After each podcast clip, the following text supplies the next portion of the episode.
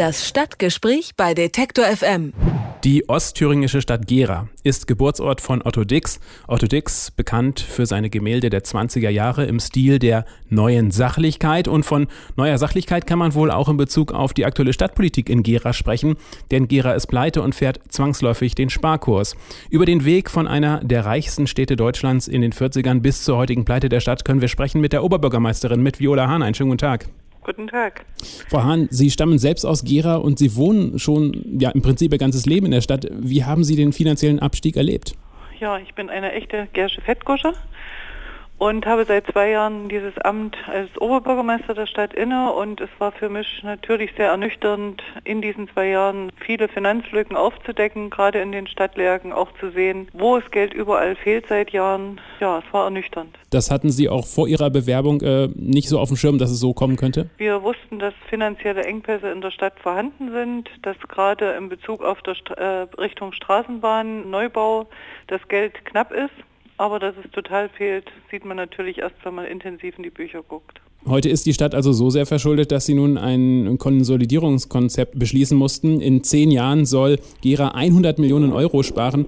Äh, was bedeutet dieser Sparzwang für die Bürger in Gera? Ja, das bedeutet sicher, dass wir auf einige freiwillige Leistungen, die wir als Stadt leisten, verzichten müssen. Das heißt, wir müssen eigentlich alles, was wir ausgeben, vorher betrachten, ist es wirklich notwendig, sind es Pflichtaufgaben, aber es gibt eben auch sehr viele Leistungen, wo ich einfach sage, es sind zwar freiwillige Leistungen, aber es ist einfach auch unsere Pflicht als Stadt, Kulturleistungen, das Theater, äh, einfach den Bürgern auch vorzuhalten und zu finanzieren. Also Theater ist ein Beispiel, das Sie genannt haben. Das soll unbedingt erhalten bleiben, ja? Gibt es andere Beispiele? Ja, andere Möglichkeiten sind natürlich, dass wir Museen wegen Öffnungszeiten schon gekürzt haben, um zu sagen, wir erhalten sie, wir lassen es für die Bürger zugänglich, aber müssen halt sehen, wann ist es nicht so frequentiert, dass wir schließen können und trotzdem aber zum Beispiel für Schulklassen öffnen. Als erstes wird ja immer an der Kultur gespart. Sie haben es selbst auch angesprochen, die Kultur. Stellt sich die Frage, haben Sie auch Pläne, die Kunstsammlung äh, zu verkaufen? Nein. Nein, wir werden die Kunstsammlung nicht verkaufen und äh, der wichtigste Teil der Kunstsammlung ist auch eine Dauerleihgabe von der Otto Dix Stiftung und da sind wir mit Herrn Pfefferkorn immer im Gespräch und hoffen, dass wir diese Leihgabe natürlich auch für Gera behalten können und die Möglichkeiten finden, sie repräsentativ auszustellen. Und das heißt also zum Beispiel die Orangerie als Ausstellungszentrum soll auf jeden Fall erhalten und verbessert werden. Auch der Tierpark, der soll ja geschlossen äh, werden und die Tiere sollen verkauft werden. Nun kann nein, man, nein, soll nicht. Das war etwas ketzerisch gesagt, das wäre eine Leistung, aber wo ich mich vehement dagegen wäre. Ich habe zum Beispiel eine Enkeltochter mit fünf Jahren. Ich schätze den Tierpark schon immer sehr. Und wir können natürlich den Tierpark nicht schließen und die Tiere verkaufen. Also da haben Sie jetzt schon sofort äh, gesagt, nein, das geht nicht. Ich wollte gerade sagen, Gera, wenn man das Beispiel Tierpark sieht, was ja nun noch doch nicht so kommt, kann man den Eindruck bekommen, dass Gera gerade für Familien mit Kindern und jungen Menschen dann doch immer unattraktiver zu werden scheint.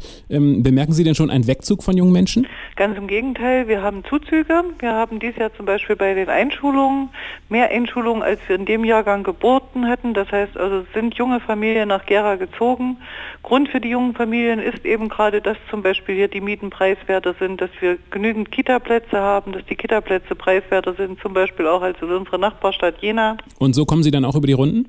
Wir müssen so über die Runden kommen, vertrauen natürlich weiter auch auf Hilfe vom Land, das uns ja jetzt schon im vergangenen zwei Jahren auch geholfen hat.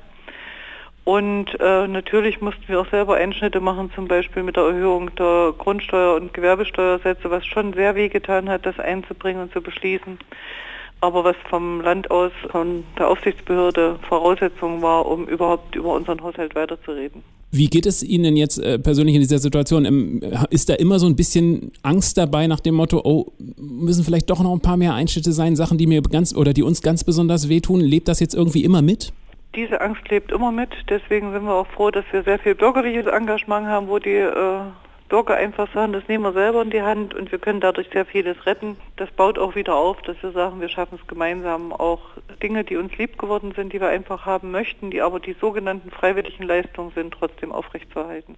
Beispiel Fördervereine von Museen, vom Theater, Sportvereine, die sehr viel in Eigenleistung bringen. Es heißt ja auch immer, jede Krise ist auch eine Chance. Äh, glauben Sie, wann wird sich Gera von dieser Pleite erholt haben? Wann wird das wieder besser sein? Ja, ich denke, gerade die Insolvenz der Stadtwerke sollten wir jetzt auch als Chance nutzen und ähm, ich denke, wenn wir die Stadtwerke wieder als neues Stadtwerkekonzern auf die Beine gestellt haben, ähm, sind wir auch in der Stadt wieder etwas freier zu planen. Und wir haben ja dieses Haushaltssanierungskonzept für die nächsten zehn Jahre, wobei wir also die härtesten Einschnitte in den nächsten vier Jahren haben. Und ich hoffe und gehe auch davon aus, dass wir dann wieder besser auf die Beine kommen und auch wieder eigenständiger agieren können. Und dann heißt es gerade in den nächsten vier Jahren hoffen, dass äh, die jungen Leute, die gerade nach Gera gekommen sind, ähm, dann auch der Stadt treu bleiben. Wir dürfen nicht nur hoffen, wir müssen auch intensiv was dafür tun und auch dafür sorgen, dass äh, ja, die Gerschen stolz auf ihre Stadt sind und das nach außen tragen. Über die Stadt Gera im thüringischen Osten und die finanzielle Misere der Stadt konnten wir sprechen mit der Oberbürgermeisterin Viola Hahn. Frau Hahn, ich danke Ihnen ganz herzlich für das Gespräch.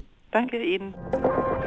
Alle Beiträge, Reportagen und Interviews können Sie jederzeit nachhören im Netz auf detektor.fm.